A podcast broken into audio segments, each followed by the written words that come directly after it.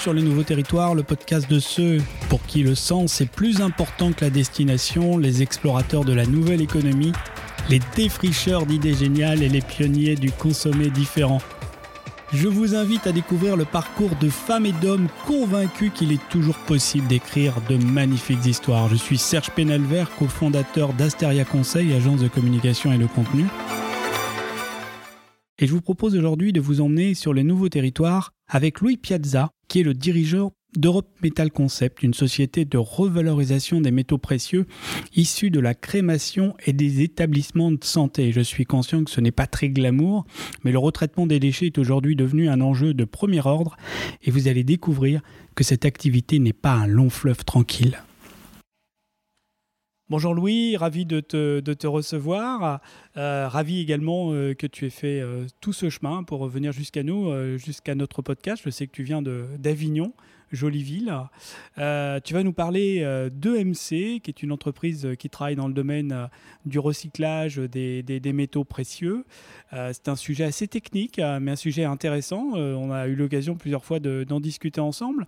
Est-ce que tu peux m'expliquer en, quelques minutes, te présenter et puis nous dire ce qu'est EMC et la raison d'être de, EMC alors bonjour Serge, ben, merci de, me recevoir dans, dans ton émission. Alors, je me présente tout d'abord, donc je suis Louis Piazza, donc je suis le gérant et le créateur de la société EMC, qui veut dire Europe Metal Concept. Donc nous sommes basés donc à Avignon, nous avons le siège de la société et les ateliers sont un petit peu plus loin, donc dans le 13, euh, dans une petite ville qui s'appelle Graveson.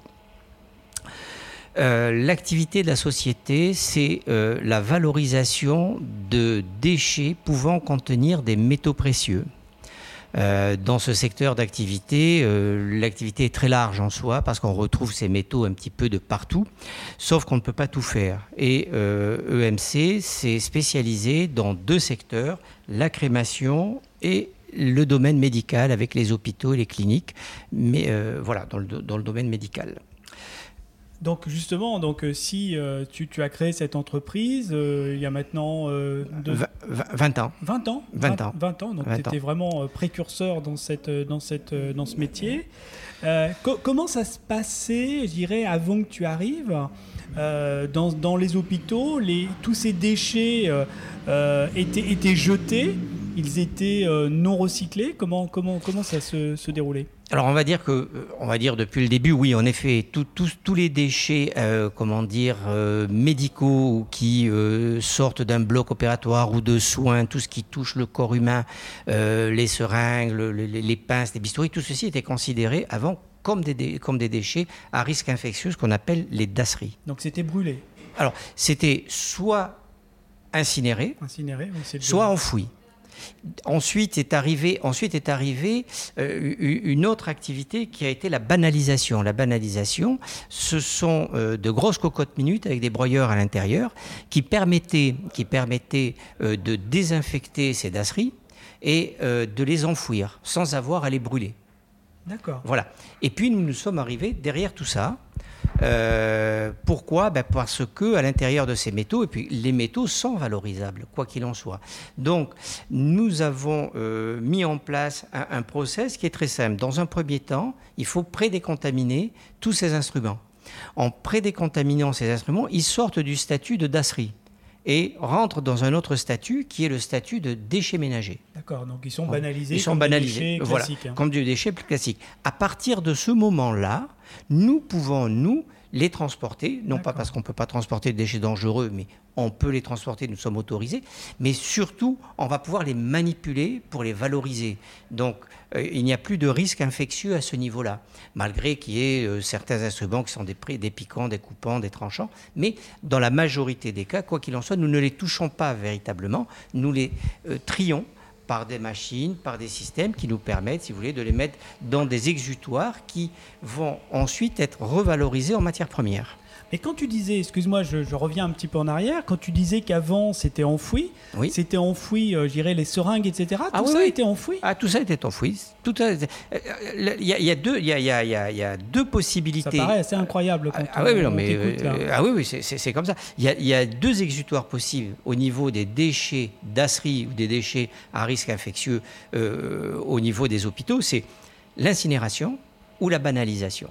L'incinération, quoi qu'il en soit, le, reste de cette incinération, c'est ce qu'on appelle le mâche-fer, et le mâche-fer repart en, sur, un, sur un cycle, on va dire, de, valorisation que l'on retrouve sur les autoroutes. C'est ça, voilà, on, on, construit des, des, enrobés, des voilà, choses comme ça exactement. Et de l'autre côté, on a la banalisation. Et la banalisation, une fois banalisée, ça part en enfouissement. Aujourd'hui, ça, ne se décompose pas. Ah, ça, ça peut pas se décomposer. Le plastique ne se décompose pas. Le métal ne se décompose pas. Euh, euh, ce, genre de choses. Nous avons des, montagnes et des montagnes et des montagnes d'enfouissement de dasserie. Euh, voilà, banalisé. Voilà, ça, paraît quand même incroyable que, des gens très intelligents aient pu imaginer de, jeter dans le. Voilà. Ben, pourquoi? Ben, Pour une raison très simple. Je pense que, je pense que on va dire, depuis le début, si vous voulez, le monde hospitalier a évolué, mais il a évolué tout doucement. on va dire, dans les années 50, dans les années 60, les techniques que nous avons aujourd'hui n'existaient pas.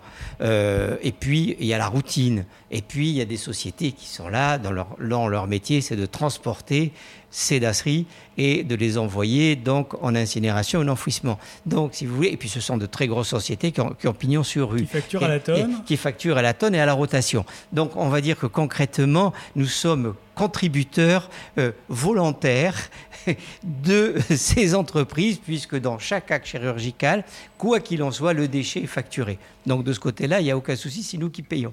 Mais force à force à force, si vous voulez, euh, les, les, ARS, les DREAL ont pris conscience un petit peu de la problématique. Euh, ça n'a pas été très simple pour moi parce que j'ai eu des tas de contrôles. On a voulu me fermer mon entreprise, on a voulu me faire des tas de choses. Vous savez, à un moment donné, j'avais la gendarmerie devant mon entreprise qui était là et qui attendait, attendait la décision de Paris. Heureusement, la décision de Paris est arrivée, comme quoi que j'étais dans mon droit. Et euh, le jour où j'ai reçu ce document par la poste, la gendarmerie a quitté euh, les lieux. Donc voilà, c'est pour expliquer que c'est pas si simple que ça. et, dans tous les domaines. C'est pas simple du tout. Et je pense que sur la dernière partie, euh, sur la dernière partie, on va aborder ce sujet-là parce que je pense que ceux qui nous écoutent n'imaginent pas, euh, je dirais, l'univers opaque qu'il y a derrière cette cette cette activité toi-même, quand tu m'as raconté, j'avais l'impression d'écouter de, un, un, résumé d'un film euh, de série noire avec euh, la mafia et, et, les brigands. Mais avant d'en arriver euh, dans cette partie-là, là, on fait un peu de teaser. Alors, je, je, je précise une petite chose pour ceux qui nous écoutent, si vous entendez un petit peu des bruits autour. Mille excuses. Nous sommes dans un dans un, dans un espace euh, ouvert. Et effectivement on a un petit peu d'activité. Donc on essaiera de, de, réduire un petit peu les bruits mais excusez-nous par avance. Donc cet univers on va dire du médical euh, comment, comment ils ont reçu un petit peu comment ça s'est passé au départ? Euh, effectivement sur le papier c'est une activité fantastique. Tu proposes en fait aux hôpitaux de racheter leur dasserie là où hier, ça leur coûtait de l'argent, puisqu'effectivement, ces fameuses sociétés dont on parlait, euh, qui se payent à la tonne euh, et qui vont enfouir, toi, tu étais là à leur dire, bah, écoutez, vos dasseries valent de l'argent, je vais vous les racheter, je vais les recycler. Mais a priori, tout ça sur le papier, c'était fantastique. Sauf que ça ne s'est pas passé exactement comme ça. Tu peux nous raconter? Ben oui, oui, non, non, ça ne s'est pas passé comme ça. Puis avant, avant d'en arriver là, quand même, j'avais l'autre activité qui était les crématoriums. Oui, voilà. c'est encore une autre histoire. on, va, y revenir. mais, mais avant, avant de développer là-dessus, il faut quand même savoir que ces activités sont encadrées. Elles sont même très encadrées, puisque pour pouvoir aujourd'hui réaliser mon activité, il faut avoir des autorisations. La première, c'est l'autorisation de, transport de déchets dangereux et non dangereux. Il faut impérativement euh, avoir cette autorisation. Ensuite, il faut avoir l'autorisation de négoce et de courtage de ce déchet. Donc, une association ne peut pas, normalement, puisque une association euh, caritative ne peut pas faire du négoce. C'est impossible. Euh, mais on en trouve. Oui, on, en trouve. on est dans un podcast, on n'est pas en vidéo, mais ton sourire est normalement laisser entendre qu'effectivement, malheureusement, ça, ça se fait quand même. Voilà. Ensuite, euh, on, va dire qu'il faut, pour les métaux précieux, avoir l'autorisation des douanes françaises, parce que les métaux précieux sont régis par les douanes et on doit avoir une autorisation qu'on appelle un certificat d'existence, nous permettant de traiter les métaux précieux. Et là aussi, pour pouvoir l'obtenir, il faut être dans le milieu. N'importe qui ne peut pas l'obtenir. Euh, mais on trouve un petit peu de tout, de tous les côtés. Et puis ensuite, au niveau du site où nous traitons les déchets, nous sommes classés ICPE, donc euh, contre le, comment dire, la, protection de l'environnement. Donc nous sommes là, donc nous avons toutes ces autorisations. toutes les garanties. J'offre toutes, les, toutes les garanties. Voilà. Sauf que lorsqu'on a voulu euh, rentrer dans le domaine médical, euh, ça n'a pas plu à certaines grosses entreprises parce que j'ai hein. bousculé quelques habitudes parce que là où eux gagnaient l'argent, euh, il ne le gagne plus.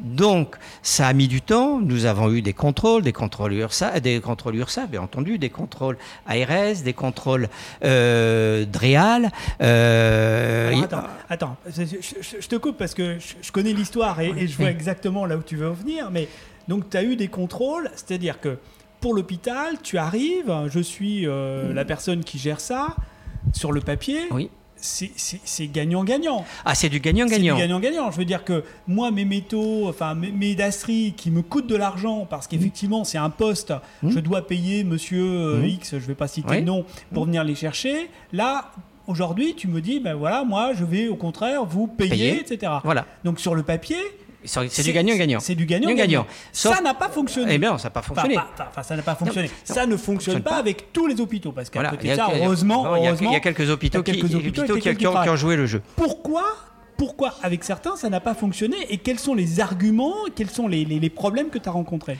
Ah Les problèmes sont, de plusieurs ordres. La, première des problématiques, c'est que on, arrive et on innove.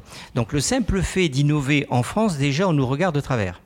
Ensuite, lorsque l'on rentre dans le milieu médical, on rentre face à de très grosses entreprises, je ne vais pas les nommer, ce sont de très grosses entreprises qui ont pignon sur rue, que tout le monde connaît, qui sont cotées en bourse, et ces gens-là, on ne les bouscule pas.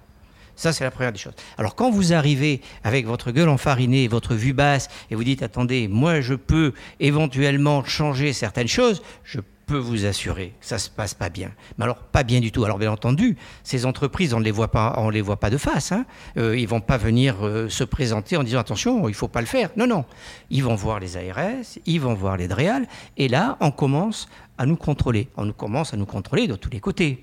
Euh, Jusqu'à un jour où un, contrôleur arrive et me dit mais alors, euh, vous comprenez, il y a telle entreprise qui, elle, n'est pas d'accord. Et c'est un fonctionnaire, hein, c'est un monsieur de l'Adréal qui vient me voir, un, gros ponte.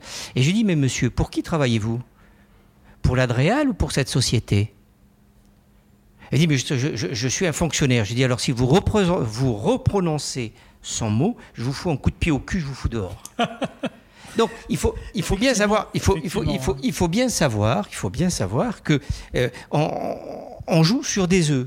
Et lorsque euh, nous avons commencé notre activité, bien entendu, à un moment donné, voyant que je persistais, euh, ça commençait à tourner vinaigre au fur et à mesure des contrôles, malgré qu'ils ne trouvaient rien que j'étais dans la réglementation, sauf qu'il y avait un pan de la réglementation qui ne respectait pas, qui ne voulait pas respecter. Ce que tu es en train de nous expliquer, j'essaye d'un peu de décrypter pour, pour ceux qui, qui, nous rejoignent ou pour ceux qui ne connaissent pas l'histoire, et je pense que c'est la très grande majorité que les acteurs en place qui avaient ces contrats, qui, travaillaient avec les hôpitaux, qui sont des sociétés effectivement cotées en bourse, des, gros groupes euh, du, domaine de la, de la, de la propreté, euh, ont fait marcher leurs relations pour t'embêter euh, sur le plan réglementaire, etc., pour t'empêcher d'avancer. Tout à fait, tout, à, tout à fait.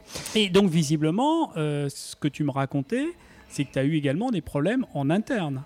Ah oui. L'organisation de l'hôpital, les services tu les dérangeais. Tu peux nous ah, expliquer pourquoi? Ben oui, euh, parce alors les, problèmes, donc je disais, sont de plusieurs ordres. Donc une fois que nous avons réglé les problèmes, on va dire administratifs, et que la décision de Paris est tombée, euh, comme quoi que nous étions dans notre droit, euh, ce que je n'ai pas dit, c'est qu'on avait depuis quelque temps une voiture de gendarmerie devant notre établissement qui n'attendait qu'une seule chose, c'est ce fameux document pour me mettre les pinces et m'embarquer. Donc malheureusement pour ces gens-là, ce n'est pas arrivé puisque la décision de Paris était que un déchet d'asserie qui a été banalisé devient déchet ménager et donc nous avons le droit de les valoriser. Donc c'est très clair. En revanche, nous n'avons pas nous le droit de les stériliser ou ça doit être fait en interne. Ensuite, nous sommes tombés sur un problème, eh un problème euh, interne, donc aux, hôpitaux, c'est-à-dire que le déchet et ce qui se passe à l'intérieur d'un bloc, l'administration ne le voit pas. Et puis, on n'est pas autorisé. N'importe qui ne peut pas rentrer dans un bloc opératoire. Et puis, il y a une hiérarchie dans un hôpital. Et, en haut de la hiérarchie, il y, a, il y a les médecins, il y a les chirurgiens, il y a les professeurs. Donc, tu es en train de me dire que les déchets ces déchets euh, dans lesquels il y avait des métaux précieux.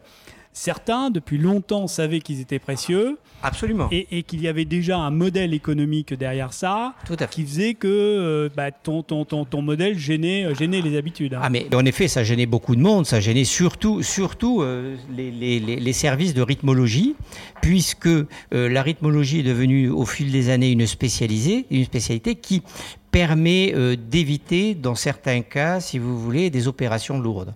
Donc, sauf que euh, ils utilisent ce qu'on appelle des sondes. Ces, fameuses sondes ont des bagues en platine.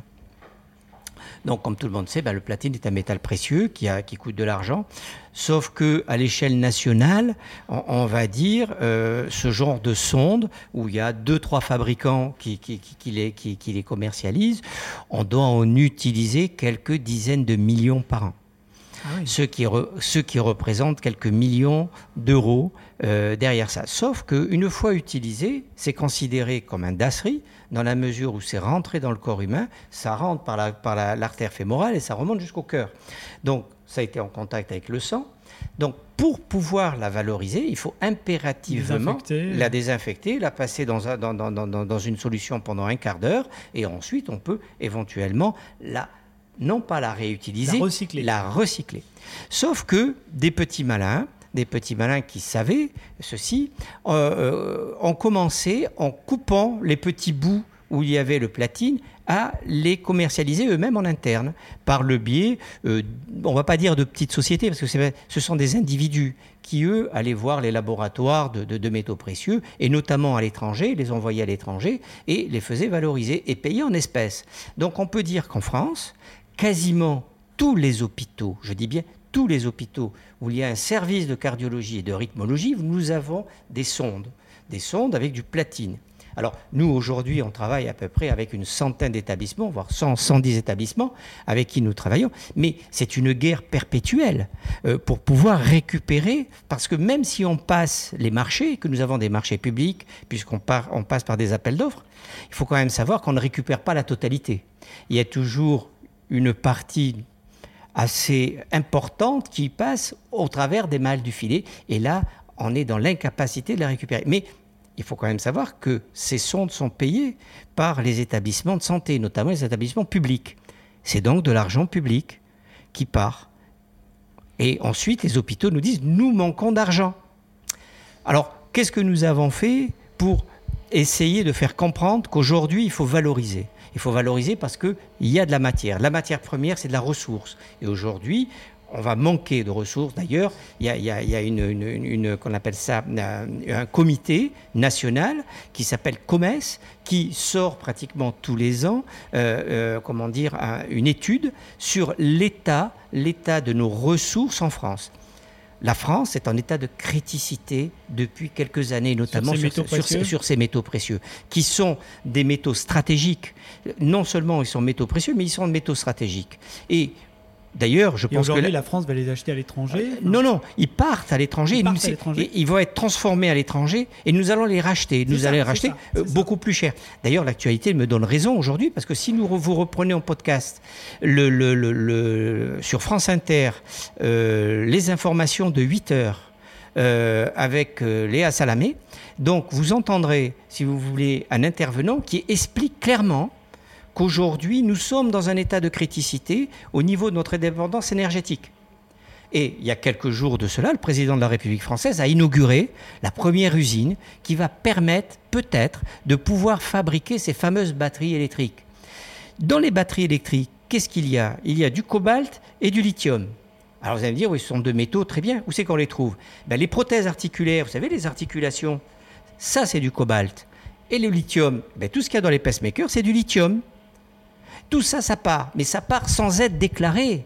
Il faut bien le savoir. C'est-à-dire que normalement, les entreprises qui commercialisent ces métaux, qui viennent les récupérer, sont tenues, sont tenues de les déclarer en sortie, de payer les taxes sur les déchets, donc d'une part. D'autre part, pour certains de ces métaux qui sont des métaux précieux, sont tenus de payer la taxe, qui est une taxe à 11%, sur ces métaux précieux qui représentent des millions.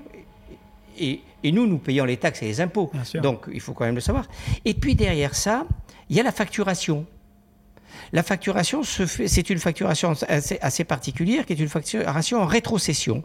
Et là aussi, le Code général des impôts dit que lorsqu'il y a deux entreprises, une en France, une à l'étranger, et que ces deux entreprises ont un numéro intracommunautaire, la TVA est payable et imposé sur la totalité de la facture. Là, tu nous parles parce que là encore, euh, juste pour, euh, pour être très clair, ceux qui récupèrent, on va dire de façon, on va dire euh, pas tout à fait légale, voire illégale, ces métaux, qui vont vendre ces métaux à l'étranger directement et qui ne déclarent pas leur TVA, qui le font. Euh, et en plus, euh, c'est pratiquement du liquide. Enfin, voilà, on, est, dans l'opacité totale. si, nous reprenons la loi, la loi est très simple.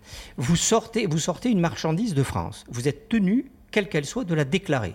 Si vous ne la déclarez pas, ben vous rentrez dans le cadre d'un trafic, Bien sûr. comme un trafic de drogue, puisqu'on n'a jamais vu un trafiquant de drogue déclarer sa marchandise lorsqu'il la rentre ou qu'il la sort. Alors à la différence près que la drogue est interdite et les métaux précieux sont pas tout à fait. Non, c'est sur le principe. C'est sur le principe, c'est pas sur la marchandise. D'accord, d'accord. Sauf que si vous sortez de la marchandise sans la déclarer et que vous faites un paiement en rentrant, étant donné que vous n'avez pas la compensation de ce qui est sorti, Bien sûr, il y a un déficit. Vous avez là aussi un autre problème, c'est du blanchiment d'argent. Oui, complètement puisque vous êtes tenu par la loi de savoir et de déclarer pour quel motif on vous paye. Mais là-dessus, il n'y a pas simplement que les hôpitaux qui sont dans la combine, vous avez les banques. Alors là, effectivement, là, ça y est, on, arrive, dans, le, roman noir et dans, cette histoire effectivement qui est assez, complexe.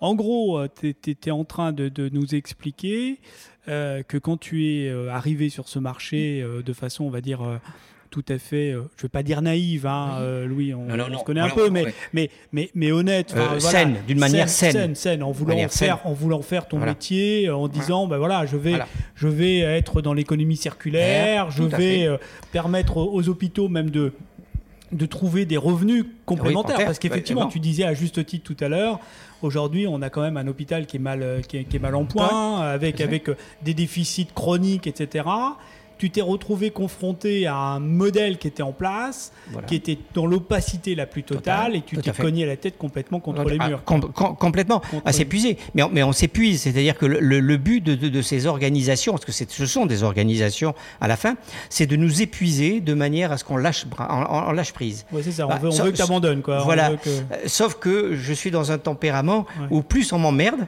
et, plus je tiens. Vous ne connaissez pas Louis, il ne va pas lâcher l'affaire comme ça, je peux vous le dire. Et, plus on m'emmerde, et plus je rentre dedans.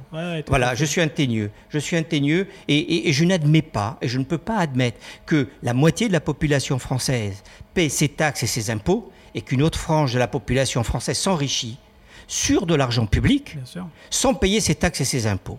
Et ça, sachant que en plus il y a des élus de la République qui sont dans la combine, ça ne peut pas passer. Alors, donc là, tu nous parlais euh, du, monde hospitalier. Donc effectivement, on voit bien euh, l'opacité. Et puis il y a un autre environnement. Euh, malheureusement, j'irai souvent après l'hôpital. après l'hôpital, quand ça s'est, c'est le cheminement normal. Voilà, hein. quand ça s'est pas bien passé, parce que théoriquement, quand ça se passe bien, théoriquement, tu tu passes pas tout de suite par la case crématorium. Enfin bon voilà. Euh, et donc effectivement, il y a également cette problématique au niveau des crématoriums. Aujourd'hui, de plus en plus de Français se font incinérer. C'est devenu, c'est devenu un, quelque chose de, de, relativement courant. Et donc naïvement, naïvement, moi je pensais que c'était des cendres et que les cendres, on va dire, on te les donnait dans l'urne et puis point barre. Oh, on, en est loin, on en est loin. Et, en, fait, tu, nous expliques que dans ces cendres, et effectivement, ça paraît évident quand tu nous le dis, il y a des métaux précieux parce qu'on a des prothèses, on a des dents, enfin on a des choses, etc que là, il y a un vrai marché également. Ah oui. Et que là aussi, tu t'es cassé les dents. sans faire de voilà, voilà, je me suis, je me suis cassé, je me suis cassé les dents. Pas encore. Je ne suis pas encore cassé les dents. J'ai les dents abîmées, mais je ne suis pas cassé encore. Voilà. Alors, on va dire que, que l'activité a démarré, a démarré euh, lorsque j'ai créé EMC, euh, e si vous voulez, c'était d'aller dans la dentisterie, parce que j'ai été un petit peu formé dans la dentisterie, donc j'ai été dans la dentisterie. Et un, jour, un de mes clients, un, de mes plus gros clients, me disait, mais tu sais, euh, le, le, ce que je te vends, ça vient des crématorium. Ah bon? Oui, oui, j'ai un crématorium qui, lui, me les amène. Bon. tu as acheté quoi? Tu as acheté quoi? Bah, J'ai acheté des prothèses dentaires. J'ai acheté des prothèses dentaires. Euh, de, la prothèse dentaire. Euh, la prothèse dentaire, c'est du métal hein, euh, ah à, l'origine. Non, mais c'est pas pour les replacer. Ah non, non, c'est pas pour les replacer. Le, il faut, il faut quoi Les métaux précieux sont recyclés depuis la nuit des temps. et, il faut, et, il faut, savoir qu'on vole, qu'on vole les morts depuis la nuit des temps. donc, il faut, il faut et, une personne qui meurt, le jour où, où, elle prend, où elle, où elle donne son dernier souffle, il faut savoir qu'on commence à la, à la dépouiller. L'État commence, même l'État commence à dépouiller dans la mesure où il faut payer les droits de succession. Les droits de succession, c'est ce qui appartient au défunt. Donc on dépouille un défunt à partir du moment où il décède. Donc ça, et depuis la nuit des temps. Donc, à partir de là, si vous voulez, je crois qu'il faut revenir donc à, notre activité. Euh, nous, notre activité, c'est la valorisation, c'est-à-dire nous récupérons des déchets que nous remettons sur le marché en tant que matière première. Et il n'y a euh, aucune honte à faire ce genre de métier, parce qu'on me dit, mais, tu te rends compte, qu'est-ce que tu fais? Non seulement il n'y a aucune honte, mais on préserve la planète. Parce que l'extraction de métaux précieux, d'abord, coûte très cher, mais euh, c'est quelque chose d'innommable en soi. Je crois qu'il faut regarder les émissions euh, où, on sort ces métaux. il faut savoir que la plupart des gens qui sortent ces métaux triment comme des bagnards pour le faire. Bien sûr. Et puis, je, vois pas, ce qu'il y aurait de honteux à récupérer. Voilà. Euh, Donc il faut, il faut savoir qu'il y, a, tout, c'est toute une nébuleuse euh, véritablement euh, donc occulte qu'il y, a derrière tous ces, tous ces métaux. Donc le fait de les récupérer, c'est préserver la planète. C'est préserver tout un pan de notre économie et surtout nous en avons besoin. C'est cohérent avec, avec, avec, toute l'économie circulaire et avec les besoins que ah. l'on a aujourd'hui. Absolument, absolument. Donc à partir de ce moment-là, lorsque ce client m'a dit ça, je dis bon, je vais aller voir mon, conseiller juridique, euh, je lui ai exposé le problème. Et euh, quelques temps après, il vient me voir et me dit bah, écoute, euh, oui, oui, tu as le droit, il n'y a aucun souci. Il y a une directive européenne, à l'époque, c'était la, la 98, donc de 1998, qui disait que tout ce qui était valorisable devait être valorisable. Les métaux rentrent dans la catégorie des métaux valorisables, donc tu as entièrement le droit de le faire. Il n'y a aucun problème. Bon, et à partir de là, je me suis lancé vers les crématoriums. Je commençais à avoir un, deux, trois, quatre. Et puis, euh, l'activité a commencé à grossir. J'avais pratiquement un tiers du marché national. Et, on valorisait. Donc, j'explique le, mode de fonctionnement. C'est-à-dire que nous, nous mettons des conteneurs dans ces crématoriums. Chaque fois qu'une personne se fait incinérer, ben, euh, et avant d'en arriver là, il faut savoir comment se passe la crémation. La crémation, c'est d'un côté, vous rentrez un corps dans un cercueil qui rentre dans un four et qui se fait incinérer. Et tout le monde pense qu'après cette incinération, on a des cendres. C'est totalement faux. Ah. ah c'est totalement faux. Et là, il faut, il faut. Et, et j'estime que c'est une escroquerie morale de dire que une fois que vous êtes rentré dans le four, que vous en sortez, il y a des cendres. Les cendres n'existent pas. Il n'y a pas de cendres à la sortie du four, vous avez un squelette qui a été calciné, qu'on appelle des calcius. Des calcius. Et ce squelette, bien entendu, est cassé. Mais ce squelette ne peut pas rentrer dans l'urne, parce que les urnes françaises, ce sont des, des urnes qui ont une capacité de 3 litres. D'accord. D'accord. Donc, et qu'est-ce qui, qui, sort? Donc, vous avez, il faut s'imaginer un four qui s'ouvre comme un four à pain. Et là, vous allez avoir un individu avec une perche qui, elle, va tirer tous ces résidus tout ce squelette va être tiré avec tout ce qui reste, tous les métaux qui restent. Et ça tombe dans un récipient qu'ils appellent un cendrier. À partir de ce moment-là, ils laissent refroidir. Ils laissent refroidir de manière à être manipulable. Une fois refroidi, ils prennent ce cendrier, le mettent dans, une machine qui est un broyeur, à boule, à chaîne, à air comprimé, à ce que l'on veut, et ils vont broyer l'intérieur de ce contenu. Tout ce qui va être friable va passer au travers d'un tamis, c'est ce qui va rentrer dans l'urne. Et c'est ce qu'on remet à la famille. C'est ce qu'on assimile aux cendres. C'est ce qu'on appelle des cendres. Mais ce sont des calcius. D'accord.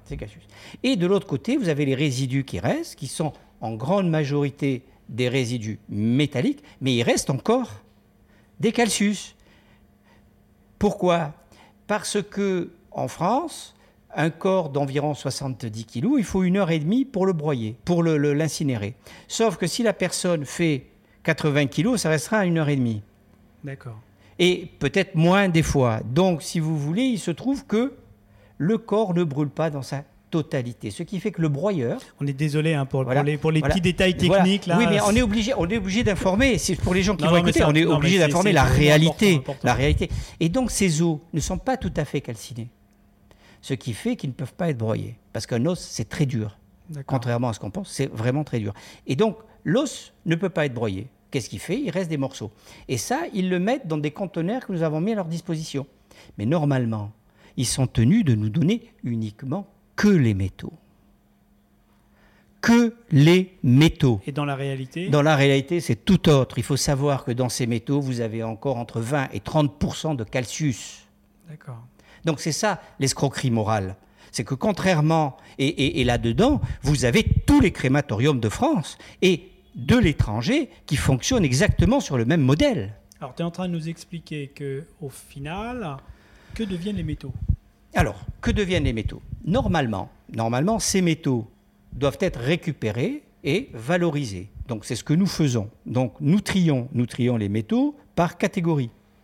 Les métaux ferreux, ce sont essentiellement les métaux qui viennent du cercueil. Les, poignées. Pas tout à fait les poignées. Oui, il y en a certaines poignées. Et puis, vous avez les non ferreux, c'est-à-dire les cuivres, les laitons, les bronzes, hmm. tout ce qui peut venir en ornement intérieur. Et enfin, vous avez les métaux, on va dire, un peu spéciaux, tels que les prothèses articulaires qui sont du titane, du cobalt, des inox hmm. spéciaux, euh, des, métaux qu'on peut appeler stratégiques en soi, et euh, du nickel, du chrome. Et puis de l'autre côté, vous avez le dentaire, qui eux sont de deux catégories, les communs, qui sont des métaux tels que le nickel, le chrome, le cobalt, et puis les précieux, qui eux sont composés d'or, d'argent, de platine, de palladium, de rhodium, etc. Donc voici donc le panel de tout ce que nous trions. Et puis, vous avez la partie des calcius. D'accord. Qui, normalement, ne devrait pas être là. Et qui devrait être dans l'urne. Alors, je crois comprendre que ça ne se passe pas bien comme ça. Qu'est-ce qui ne fonctionne pas Alors, qu'est-ce qui ne fonctionne pas? Ce qui ne fonctionne pas, c'est que là, il n'y a aucune réglementation. Mais alors, ce qui s'appelle aucune réglementation, aucune norme, aucun contrôle de ce qui se passe après la crémation. C'est ce qu'on appelle le traitement post-crémation ou post-crématoire.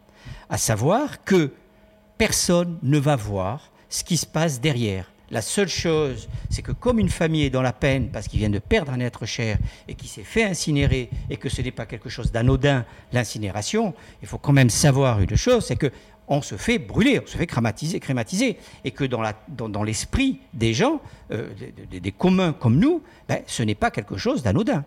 Euh, vous rentrez entier, vous sortez dans une urne. Euh, c'est quelque chose d'assez violent. Mais on ne dit pas ce qui se passe. Donc, j'estime, moi, que les personnes qui ont décidé de se faire incinérer sont trompées. Ils sont totalement trompés, parce qu'on ne leur donne pas exactement la démarche. Parce que la mort n'appartient pas simplement aux gens du funéraire, la mort appartient à tout le monde. Et tout le monde doit être au courant. Lorsque vous achetez quelque chose ou lorsque vous faites un acte, vous voulez être au courant de ce qu'on va vous faire. Lorsque vous faites opérer, vous voulez savoir ce qui va se passer. Et eh bien, quand vous vous faites incinérer, vous avez le droit de savoir quel va être le process.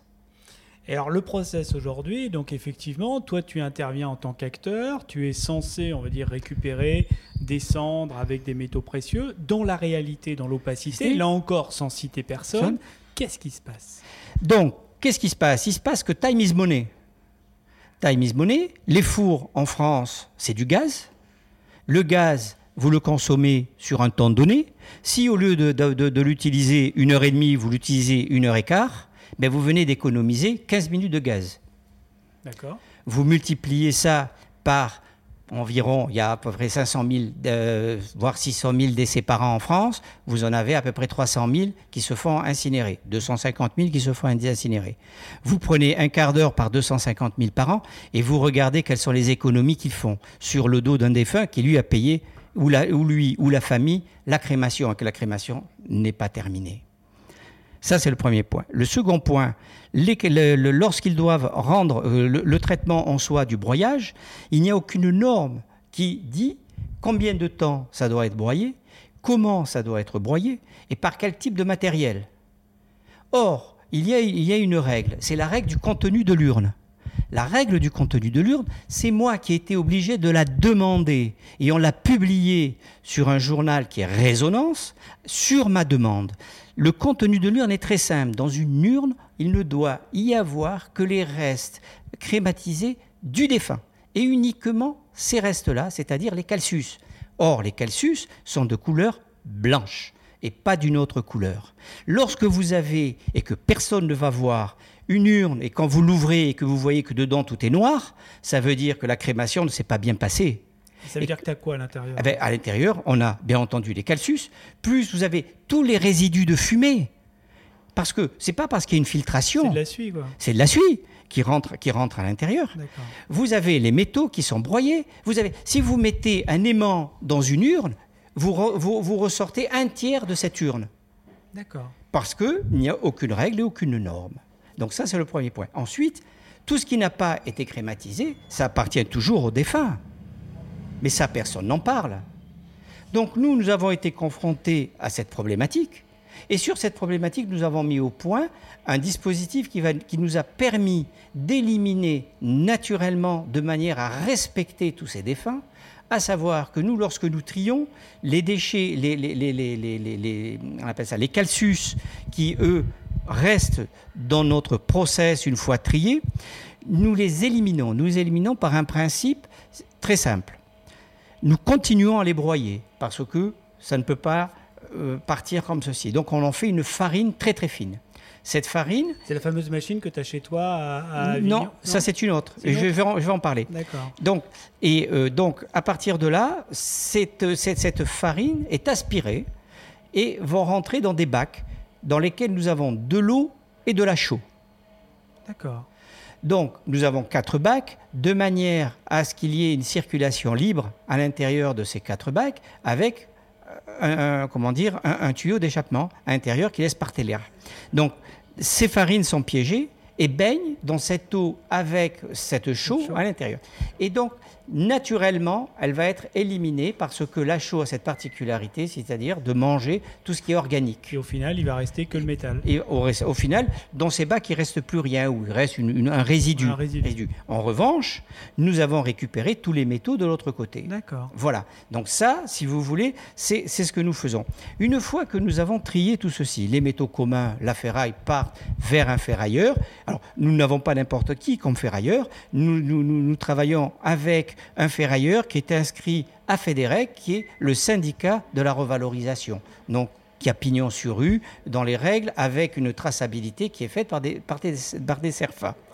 Ensuite, nous avons les métaux, on va dire, non ferreux, tels que les poignées, etc., qui partent aussi dans, ce style d'exutoire. De, Ensuite, nous avons les prothèses articulaires. Les prothèses articulaires, qui sont composées de cobalt, de titane et de certains, euh, métaux spéciaux, ou, de nickel éventuellement, partent vers une société spécialisée dans ces métaux-là, qui est, qui est en région parisienne et qui nous rachète donc ces métaux avec une spécificité, c'est que quoi qu'il en soit, ces métaux doivent impérativement revenir sur le marché en tant que matière première. Et nous avons un certificat qui nous le garantit.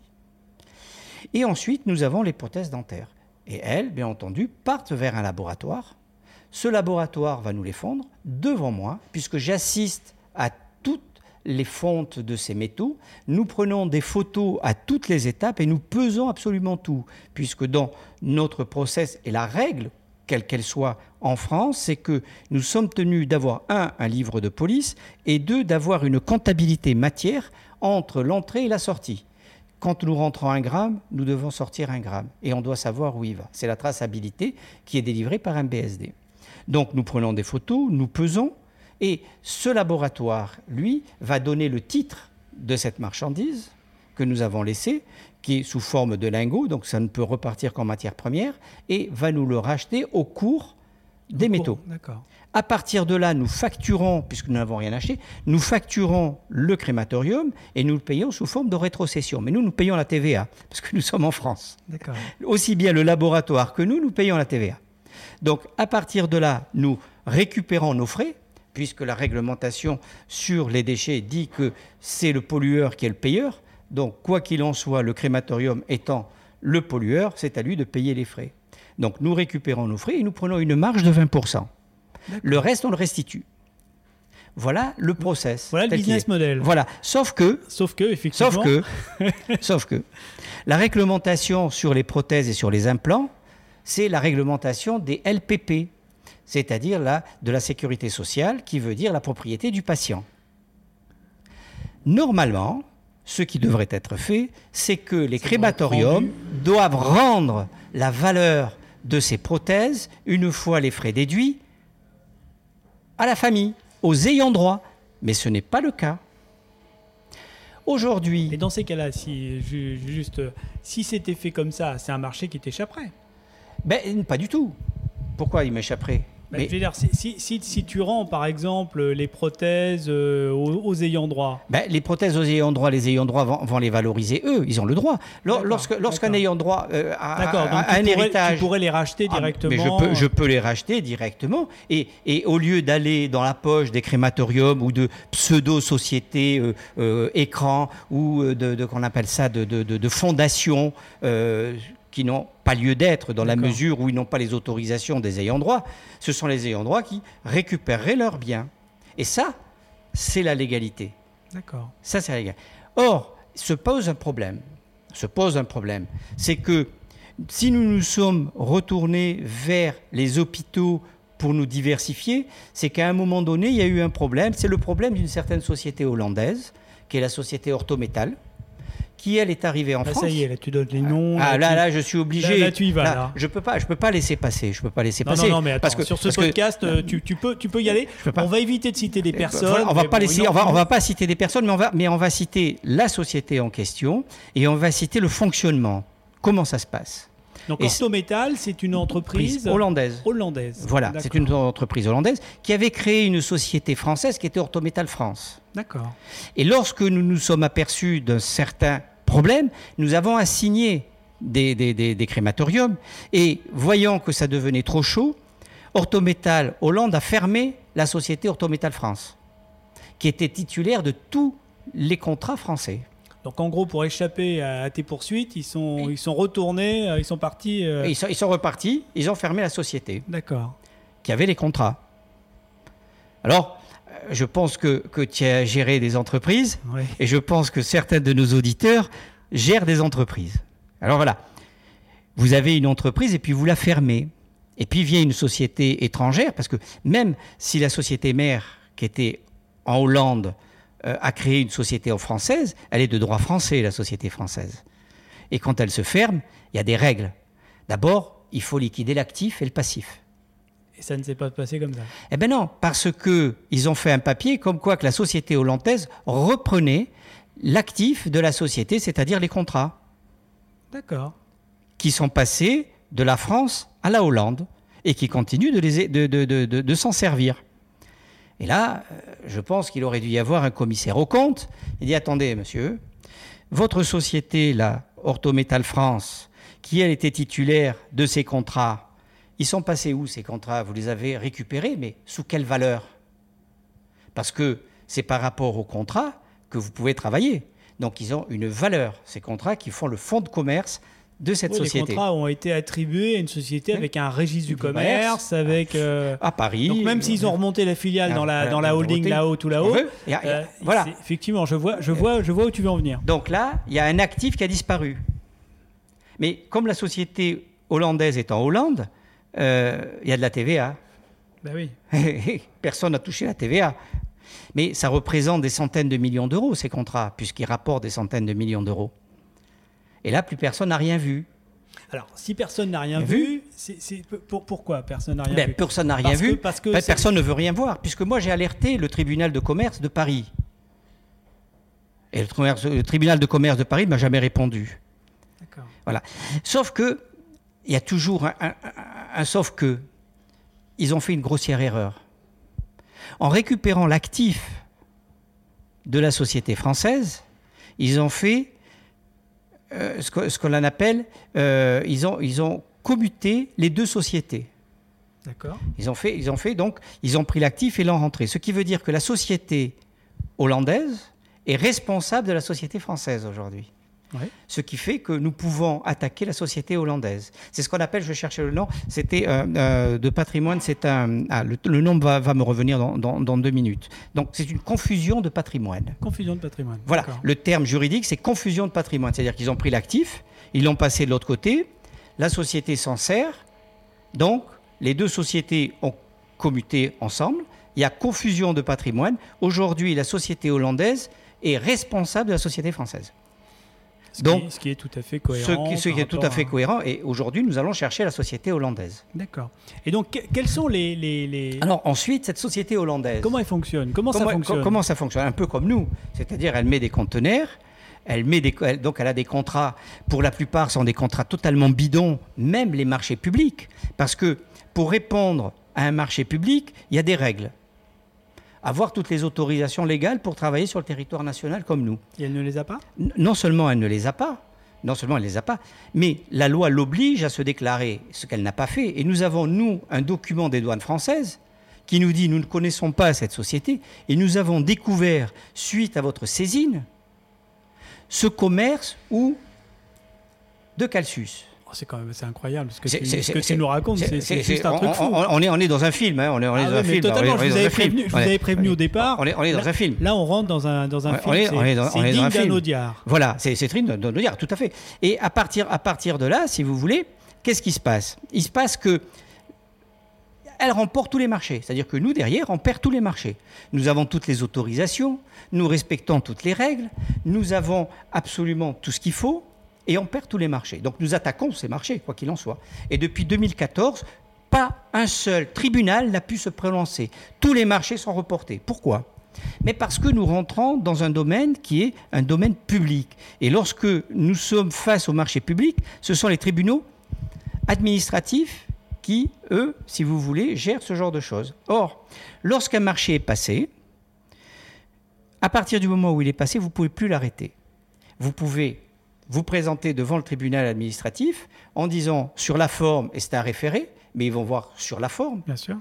Mais ils vont pas au fond. Ensuite, vous avez la procédure au fond. La procédure au fond, notre plus longue euh, procédure actuellement a 7 ans. C'est sur Toulouse. Pratiquement depuis 3 ans, ce ne fait que être reporté. D'accord. Voilà, donc on ne les prend pas. Donc, donc tous, les, marchés sont des marchés bidons, dans la mesure où ils n'ont pas les autorisations, ils n'ont pas leur certificat d'existence, ils ne peuvent pas travailler les métaux précieux dans la mesure où leur certification ISO 9001 et 14001 porte sur les métaux ferreux et non ferreux. Les, euh, qu'on appelle ça, les autorisations qu'ils ont ne peuvent pas, ils ne peuvent pas transporter dans la mesure où les déchets issus de la crémation sont des déchets dangereux, dans la mesure où les métaux ont été en contact avec les fumées à l'intérieur de la chambre de combustion, et c'est du dangereux. Mais ce que vous avez dans l'urne aussi, c'est du dangereux, hein, il faut, faut quand même le savoir. Mais ça, personne n'en parle non plus. Donc, c'est du dangereux, donc ils n'ont pas l'autorisation. Ils ne les déclarent. Donc, à partir du moment où c'est du dangereux, ils sont dans l'obligation de les déclarer en sortie. Alors j'entends, j'entends ce que tu es en train de dire. Effectivement, il y a euh, une, euh, une façon de faire qui est totalement en opposition avec la réglementation. Euh, moi, ce que je lis derrière ce que tu es en train de dire, si ça fonctionne comme ça depuis aussi longtemps, c'est qu'il y a, qu'il y a des gens que, ah ça, bah. que, ça, que ça intéresse, il y a des ah gens bah, qui, bah oui. qui, forcément. sont, nous allons avantagés par ce système. Donc, est-ce que tu peux sans citer personne, mais nous expliquer un petit peu les rouages de ce système. c'est très simple. C'est très simple. Qui gère le funéraire en France?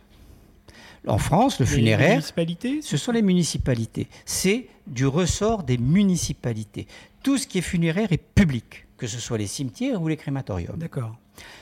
Sauf que les cimetières ont un droit, enfin les, les mairies ont un droit, c'est de donner des délégations. D'accord. Donc, une société de pompes funèbres peut très bien demander une délégation d'exploitation d'un crématorium. D'accord. Donc, un appel d'offres est passé euh, par rapport à ce crématorium, sur la construction, sur le site, etc., etc. Et une société de pompes funèbres va pouvoir gérer, c'est ce qu'on appelle une délégation de service public. Service public, tout à fait. Voilà. Aujourd'hui, vous avez quelques sociétés qui gèrent ces crématoriums. Les plus grosses, tout le monde les connaît, c'est OGF PDF. Vous avez les crématoriums de France, vous avez Funecap et vous en avez d'autres. Ça se fait euh, municipalité par municipalité Ça se fait municipalité par municipalité. Sauf que euh, OGF sont dans toutes les villes et donc gèrent des crématoriums pratiquement dans toutes les villes. Funecap, c'est la même chose. On va dire, il y a 180 crématoriums environ. Je ne les ai pas, la liste exacte, je ne l'ai pas, mais on est sur 180 parce qu'ils sont créés tous les jours. Euh, sur 180, vous devez avoir, je pense, 150 crématoriums de délégation publique. Sur ces 150, vous en avez une centaine qui appartiennent à OGF. Le reste est divisé entre FUNECAP et le reste. Mais pour obtenir une autorisation de délégation de service public, vous l'achetez, cette délégation. Comment ça, on l'achète? Ben, vous, vous, vous, donnez des royalties aux mairies. Les mairies, elles ne vous donnent pas une autorisation de délégation pour vous faire plaisir. D'abord, euh, vous payez donc le, marché que vous avez récupéré. C'est vous qui, mettez tout en jeu. Puis surtout, il y a des royalties qui sont reversées. Euh, je, ne connais pas une seule municipalité qui dit tenez, je vous donne gratuitement la concession du crématorium, enrichissez-vous sur nos morts, il n'y a aucun souci. Ça, c'est le premier point. Le deuxième point, euh, à partir du moment où les, euh, comment dire, les services publics et notamment les mairies sont partie prenante, ben, il faut quand même savoir que les métaux qui, eux, sont valorisés, partent à l'étranger sans être déclarés, donc on ne sait pas où ils vont, ce qu'ils font, quelle quantité, quelles sont leurs valeurs exactes, même que les prothèses disparaissent, hein, il faut quand même le savoir. Ça, euh, je vais vous le développer, c'est très, très intéressant. Donc, et de l'autre côté, on paye. Mais on paye quoi? On ne sait pas ce qu'on paye. Ils émettent des factures où on n'a plus de déchets. Ils émettent des factures avec telle quantité d'or, telle quantité de platine, telle quantité de titane, etc. C'est sous-évalué? Non seulement c'est sous-évalué ou c'est surévalué, mais surtout on ne connaît pas la, comment dire, la destination de ces déchets et on ne connaît pas le, contenu. C'est-à-dire que, comme je viens de vous l'expliquer, vous avez les ferrailles, les non, ferreux, les prothèses articulaires en métaux spéciaux et métaux stratégiques et vous avez les métaux dentaires. Lorsqu'on facture comme ça, ben vous facturez d'abord, vous pesez au départ ce que vous prenez, et ensuite vous donner le tri de ce que vous avez récupéré par les poids avec leurs exutoires. Et lorsque vous vendez, ben si vous vendez les prothèses articulaires, vous ne vendez pas du titane. Vous vendez des prothèses articulaires, car vous n'avez pas le droit de sortir du statut de déchet. D'accord. Imaginons actuellement que vous sortez avec une prothèse et vous dites je viens de vous acheter du cobalt. La prothèse a disparu. Où part cette prothèse Il n'y a pas de traçabilité puisqu'ils n'émettent pas de CERFA. De CERFA transfrontaliers ne sont pas émis. Ils ne sont pas envoyés aux douanes puisque les douanes ne les connaissent pas. Donc vous avez des tonnes de prothèses qui partent, mais ils disparaissent une fois passé la frontière, ils ont disparu. On ne sait pas quelles sont les quantités de prothèses dentaires. On ne sait pas quelles sont les quantités de ferraille. On ne sait pas quelles sont les quantités de prothèses et dans quelle direction ils vont, quels sont les exutoires? Et là, nous sommes confrontés à deux problèmes majeurs. Un problème de fraude, d'une part, tel qu'elle est, et de l'autre côté, nous sommes confrontés à un problème de santé publique internationale. Développe là, un problème de santé publique. publique internationale. À quel niveau? À quel niveau? Les prothèses, les prothèses articulaires sont des dispositifs médicaux à usage unique. On ne peut pas la réimplanter. Clair, net et précis. Or, si vous reprenez certains journaux, et notamment Courrier international de 2018, il a un article qui dit un, comment dire, un scandale de haute ampleur en Inde. Et de l'autre côté, vous avez un journal français qui fait de la publicité sur Orthométal, et Orthométal dit qu'ils envoient ces prothèses dans les pays du tiers-monde pour être recyclées. Pour être recyclé ou pour être réimplanté? Pour être réimplanté. Le recyclage, c'est le réimplant. C'est pas en matière première.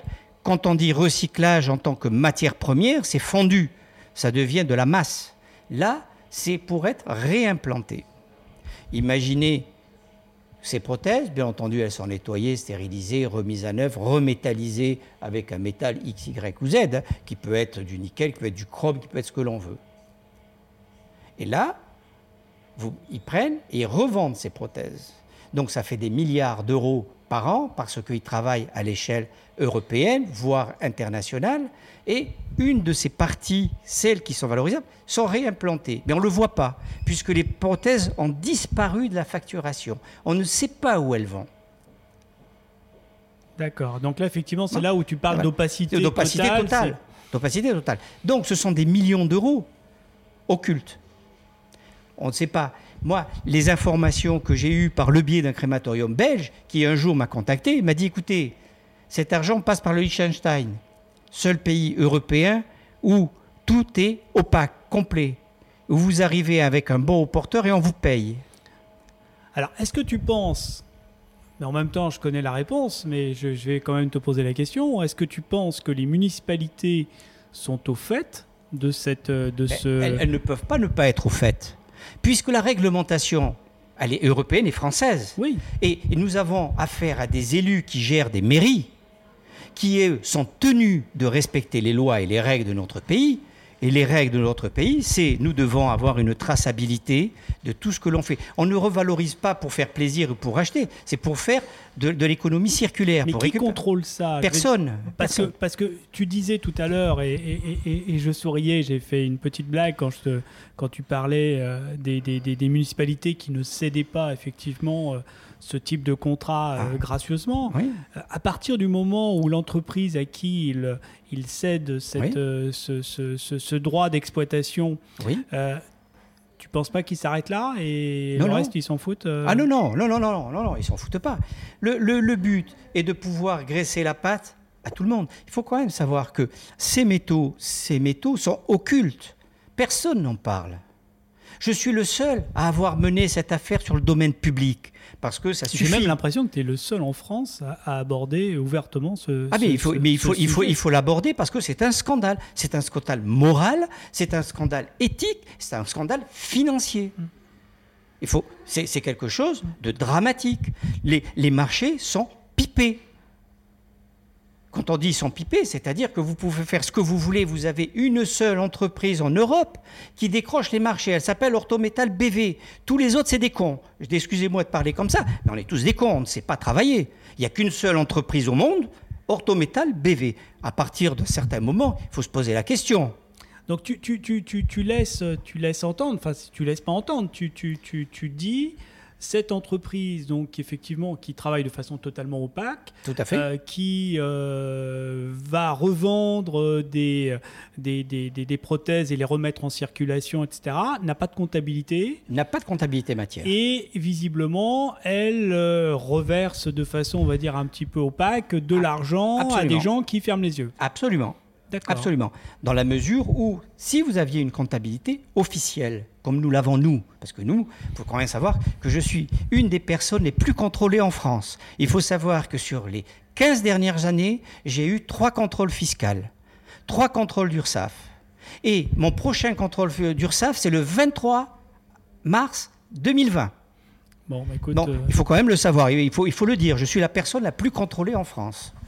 Donc, lorsque nous reprenons le, problème des crématoriums, c'est que des contrats occultes sont passés avec ces mairies, aujourd'hui, on ne sait pas où part l'argent, on ne sait pas où partent les métaux, on ne sait rien dessus. Et à partir du moment où une partie de ces prothèses sont réimplantées, ça devient un crime. Et ces mairies sont responsables, car en France, la réglementation dit qu'il y a la REP. La REP, c'est la responsabilité élargie du producteur. Et le maire, le député maire, le sénateur maire ou le président de communauté de communes sont responsables du pénal et même des assises. C'est un crime. Alors effectivement, je t'entends. Donc euh, on voit euh, la démarche initiale, le MC, recycler les matériaux. Tu vas dans le, dans le monde hospitalier, tu te retrouves face à des gros acteurs que tu déranges et qui te mettent, on va dire, en situation un peu compliquée tu vas dans le monde du crématorium et là tu te rends compte que tu as en face de toi une espèce de, de, de, de machine, de, grosse machine de guerre euh, opaque, euh, internationale, euh, etc. Et, et, donc je pense que tu as imaginé d'autres pistes. On parlait tout à l'heure euh, des pots d'échappement. Voilà. Et est-ce que tu peux nous expliquer aussi cette histoire? Parce que là, on va, les, auditeurs vont dire, mais le pauvre Louis, il n'a vraiment pas de chance. Non, c'est pas le pauvre Louis qui n'a pas de chance. C'est tout le monde, nous n'avons pas de chance. C'est la population française qui n'a pas de chance parce que la gestion de notre pays est faite de telle sorte qu'elle favorise la fraude. Alors vas-y, ces pots d'échappement. J'ai cru comprendre que dans les pots d'échappement catalytiques, il y avait un produit précieux, un métal précieux qu'on appelle le l'eurodium. L'eurodium. L'eurodium. Le, le, on, parle en grammes. Vous voulez que je parle en grammes ou en kilos Vas-y, vas-y, vas-y. Parle, en grammes, en kilos. je vais parler en kilos. Ça, ça, sera beaucoup mieux. Un kilo. Donc si vous prenez un kilo de patates, ça coûte 6 euros, je crois, à peu près. Euh, voilà. Un kilo de ferraille, je crois que ça doit coûter 70 euh, centimes, ou même pas, quelque chose comme ça. Euh, un kilo d'or, c'est 45 000 euros aujourd'hui. Un kilo de rhodium, c'est 270 000 euros. Waouh Donc le gramme. Et donc il y a du rhodium dans les pots d'échappement. Donc sachez que si vous avez un pot d'échappement catalytique, ne le jetez pas. Ah, amenez-moi-le, je vous le rachète. Hein. Il n'y a, aucun souci, amenez-moi-le, c'est mon métier. Mais moi, je vous le rachèterai. Mais surtout, surtout, le métal va rester en France. Parce que ce qu'on ne dit pas dans tout ça, et c'est là où il y a un deuxième scandale, c'est que la France est en état de criticité par rapport à ses ressources, et notamment sur ses métaux. Ces métaux sont des métaux stratégiques. Stratégiques parce qu'on va en avoir besoin. Et comme vous le savez tous, le président de la République, la semaine dernière, a inauguré la première usine qui va permettre de pouvoir réaliser des batteries des batteries pour les voitures. Mais tous ces métaux sont déjà partis depuis des années en Chine. On ne va pas les récupérer. Non. Et écoutez bien les publicités lorsque on vous vante la publicité sur les voitures électriques. On vous dit que d'un côté vous avez la voiture et de l'autre côté, dans le prix de la voiture est compris le prix de la batterie. Mais ce qu'on ne vous dit pas, c'est que la batterie ne vous appartient pas. La batterie appartient au fabricant de la batterie. Et que si demain votre batterie tombe en panne et qu'il considère qu'elle n'est pas sous garantie, vous, si vous voulez vous servir de votre voiture, vous allez être obligé de changer la batterie. Et ce qu'on ne vous a pas dit, c'est le prix de la batterie. Une batterie coûte en moyenne 6 000 euros. Wow. Mais vous êtes tenu de rendre l'ancienne batterie. Parce que si vous ne rendez pas l'ancienne batterie, on ne vous donnera pas la nouvelle batterie. Et votre voiture qui vous a coûté des dizaines de millions d'euros dont vous payez le crédit, ben vous allez la regarder. Dizaines de milliers d'euros, parce que là, c'est une voiture très chère. Voilà, c'est dizaines de milliers d'euros, excusez-moi du lapsus. Vous allez la regarder, votre voiture. C'est là où intervient le problème de la fraude, c'est-à-dire que depuis des dizaines d'années, des millions de tonnes de ces métaux sont partis en Chine, à la barbe et au nez de tous les citoyens français, et où sont impliqués des élus de la République, et qu'ils ont laissé faire et qu'ils continuent de laisser faire. Mais demain, c'est nous tous qui allons payer. Et je, quand vous entendez le président de la République qui dit Nous venons d'inaugurer la première, la première usine, encore faut-il que nous ayons ces métaux parce que nous sommes en pénurie. La comesse, qu'est-ce qu'elle dit? Elle dit attention, nous sommes à état de criticité. Où allons-nous trouver ces métaux? Mais ces métaux, ils sont partis. Quand il y a eu le boom de tous ces métaux, il fallait les garder. Et lorsque des entreprises françaises venaient et disaient taper aux portes de ces industriels en disant donnez-nous ces métaux, au lieu de nous les donner, parce que nous, nous déclarons tout et nous payons nos taxes et nos charges, donc notre marge est beaucoup plus faible et notre prix d'achat est beaucoup plus faible parce que nous payons tout. Ah non, on préférait les vendre à des sociétés étrangères, à des envoyer aux sociétés étrangères. Mais en toute opacité. Alors justement, on va revenir là parce que tu, m'as raconté tout à l'heure l'histoire. Euh, donc effectivement, tu te dis, euh, il y a potentiellement un marché avec ces pots catalytiques, il y a dedans euh, un métal ah, précieux, donc forcément, qu'est-ce que je vais faire? Je vais aller taper aux portes des, des, casses en disant, voilà bonjour monsieur. Voilà. Et, qu'est-ce qu'ils te répondent ah ben Là, nous avons déjà un marché, monsieur. Nous sommes déjà au marché. Bon, vous me direz, j'arrive, j'arrive peut-être après la guerre, c'est un peu normal. Mais le, le, le problème, c'est pas tant d'arriver après la guerre. On t'a même pas laissé négocier. Ah ben, on, ne me laisse même pas négocier. C'est-à-dire que vous ne pouvez même pas négocier. C'est-à-dire, monsieur, non, ça ne nous intéresse pas, nous avons notre filière. Sauf que ce qu'ils ne vous disent pas, c'est que ces métaux ne restent pas en France. Ils partent ils partent à l'étranger. Ils, partent, en Allemagne. Ils partent en Allemagne. Et de l'Allemagne, on ne sait pas où ils vont. Mais le problème, le problème, c'est que nous restons un pays pauvre et nous allons devenir un pays très pauvre en matière de ressources. Nous n'en avons plus. Nous n'en avons plus. Remettez-vous sur un site qui s'appelle la Comesse. Regardez ce qui est écrit. Nous sommes en état de criticité. Alors justement, justement, pour revenir, effectivement, on est en état de criticité. Mais comment tu expliques que ces petits casseurs, ces petites boîtes, je dirais un peu, non, parce que tu, tu m'expliquais, tu dis bon, ok, j'ai fait les plus gros, et puis après les petits, plus gros, je me suis dit tiens, je vais aller taper les petits parce que bah, les gros, ils sont, ils, ont, ils sont déjà entre les mains de d'autres personnes, et même les petits t'ont dit, dit la même chose. Comment tu expliques ça? Pour une raison très simple, c'est que les petits casseurs, vous savez, ceux qui, qui tournent, là, qui vous disent on vous ramasse vos voitures, etc., sont en contrat avec des grosses casses. Les grosses casses, elles, pour récupérer les voitures, il faut qu'il y ait le pot d'échappement. S'il n'y a pas le pot d'échappement, vous ne prenez pas la voiture. C'est presque la pièce, la pièce. C'est la pièce maîtresse. C'est la pièce maîtresse. C'est la pièce maîtresse.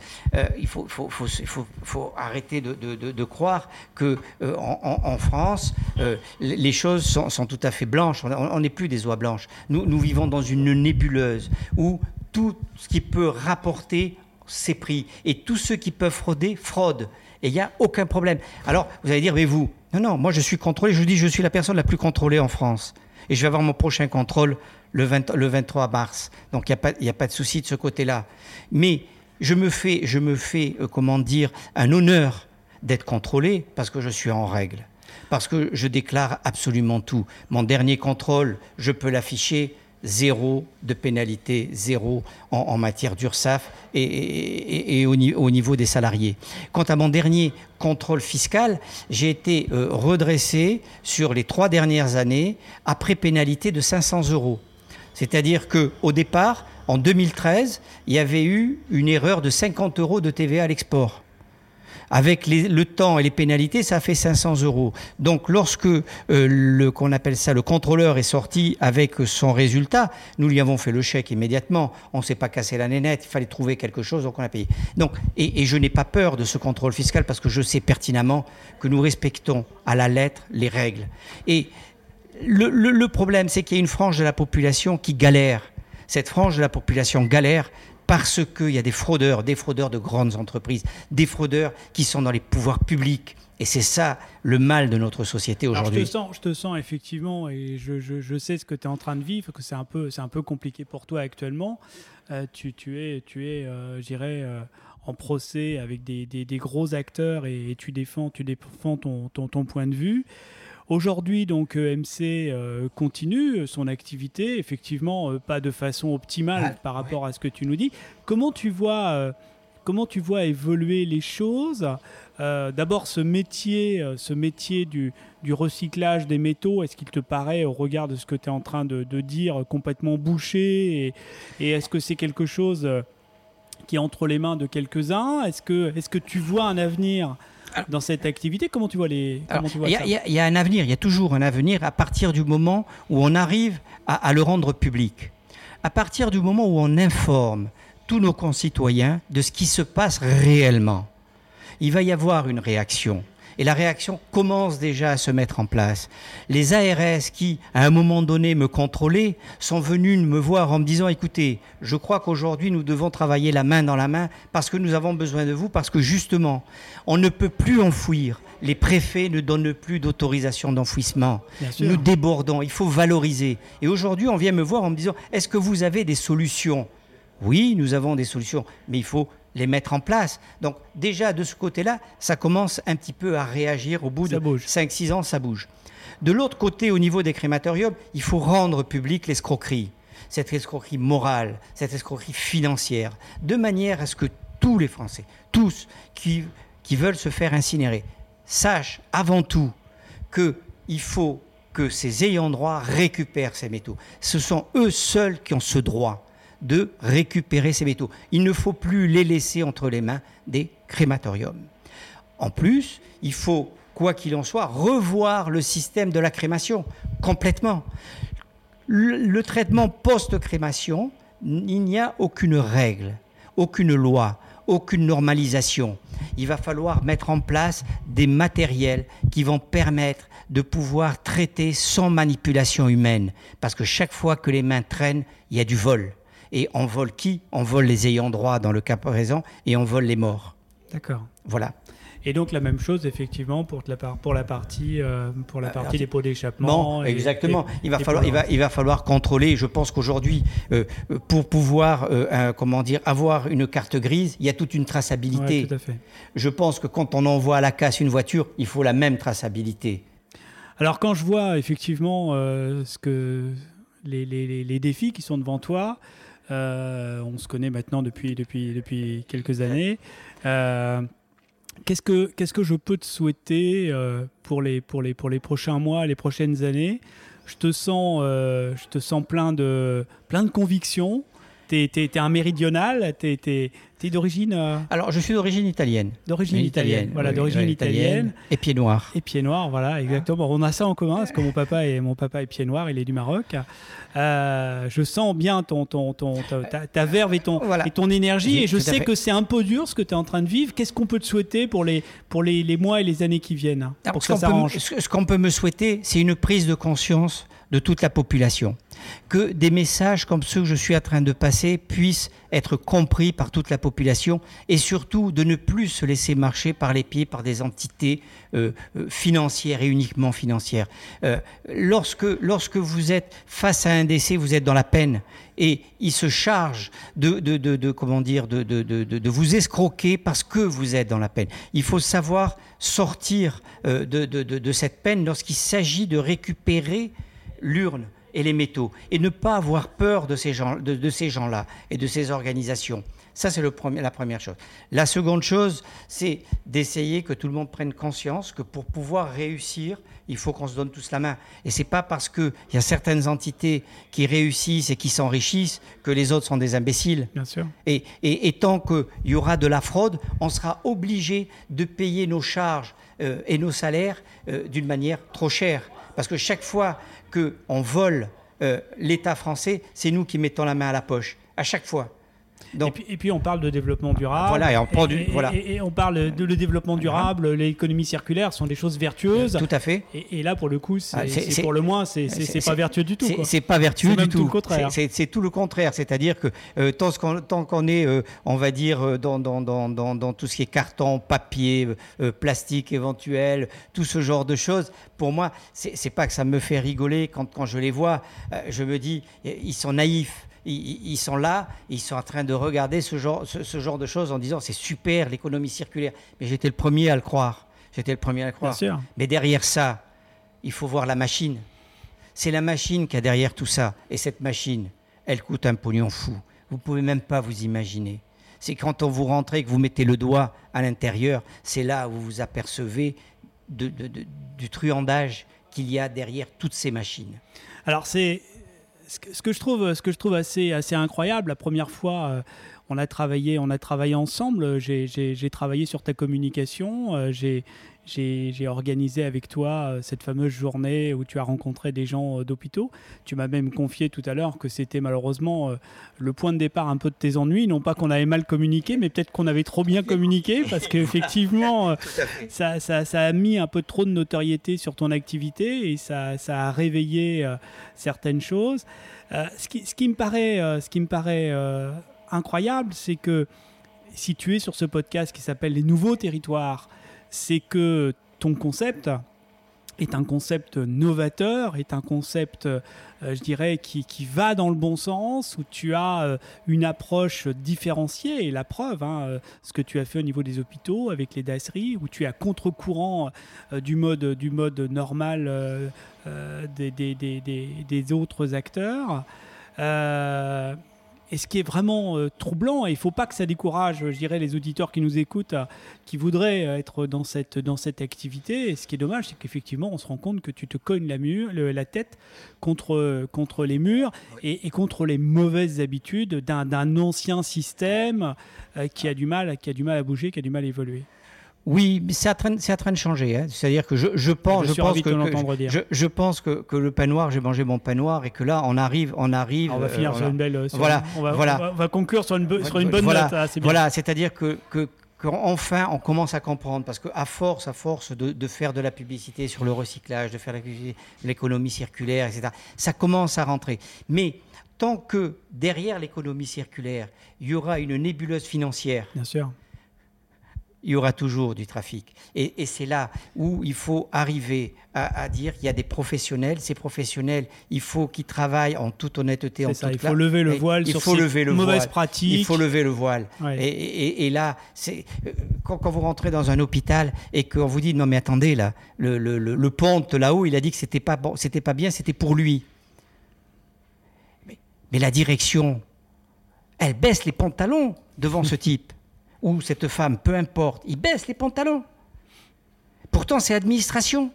Et eh oui, eh oui, effectivement, c'est là, c'est là, c'est là le gros problème. Sauf qu'à moi, on me les a jamais présentés, parce que tout ponte qu'il est, je l'aurais remis à sa place. Il n'y a, aucun problème, parce que c'est de l'argent public. on parle d'argent public. Vous avez tous reçu, là, il va falloir refaire encore, payer les impôts et on le paye tous les mois. Et c'est pas Il faut quand même savoir que ces gens-là se mettent ces sommes d'argent sans rien payer. Et la vie, il se la passe belle, mais c'est vous qui payez avec vos impôts. Tout à fait. Bah écoute, euh, je suis, euh, je suis ravi de t'avoir entendu. Je suis ravi. Euh, J'irai, je te souhaite vraiment tout le meilleur parce que je sais que tu as encore des, petits moments un peu compliqués. Euh, j'espère que, que, cette activité, qui est une belle activité, qui est une activité qui est qui est dans l'air, enfin plus que dans l'air du temps, qui, est, qui est, logique, qui est cohérente. On ne peut pas parler de développement durable sans passer, sans penser recyclage des métaux, etc. J'espère que cette euh, activité euh, prendra, prendra de, belles couleurs. Et, et, je te souhaite euh, le meilleur pour, pour les années qui viennent. Je te remercie encore d'avoir fait cette route. Je sais que tu viens de loin. Tu, tu restes sur Paris là? Alors je reste sur Paris parce que euh, quand je fais un déplacement, tu essayes de grouper. J'essaye de grouper beaucoup de choses et donc j'ai des clients à voir euh, bah, en fin d'après-midi, j'ai des clients à voir demain. Euh, donc forcément, si j'ai fait un déplacement, bien entendu pour te rencontrer pour cette émission et je te remercie de m'avoir donné la parole et d'avoir pu m'exprimer. Je ne sais pas si j'ai eu les bons mots. Je non, mais je te sens, on, te, sent, on te sent très très très très très, pris par, par ce que tu dis. Moi, j'invite les à, aller voir cette vidéo euh, qui reprend un petit peu ce que, ce que tu nous dis là, qui est sur YouTube, qui a fait 28 000 vues. Voilà, 28 000 vues chez les, Gilets jaunes.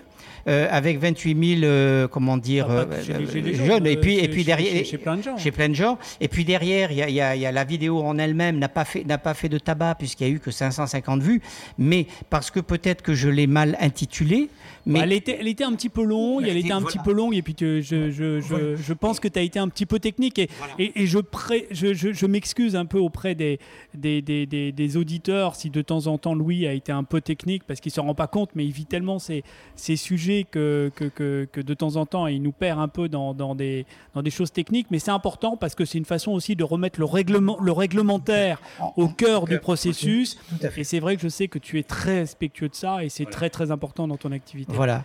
Et, la vidéo, il faut simplement aller sur YouTube et taper Louis Piazza. Louis Piazza, P-I-A-Z-Z-A. On peut également, euh, j'irai aller sur ton site internet. Voilà, oui. EMC. EMC, voilà, vous www. EMC.fr. Europe Metal Concept. Voilà. Voilà, bah, écoute. Euh, merci encore. C'est moi qui te remercie, Serge. Et puis à, très bientôt. Merci. Je prie. Au, revoir. Vous venez d'écouter les nouveaux territoires. Merci de nous donner une note de préférence 5 étoiles sur iTunes. À très bientôt pour un nouvel épisode des nouveaux territoires, le podcast d'Asteria Conseil, agence de communication et de contenu. Et si vous voulez en savoir plus sur notre agence, rendez-vous sur asteria-communication.fr. À très bientôt, je vous embrasse.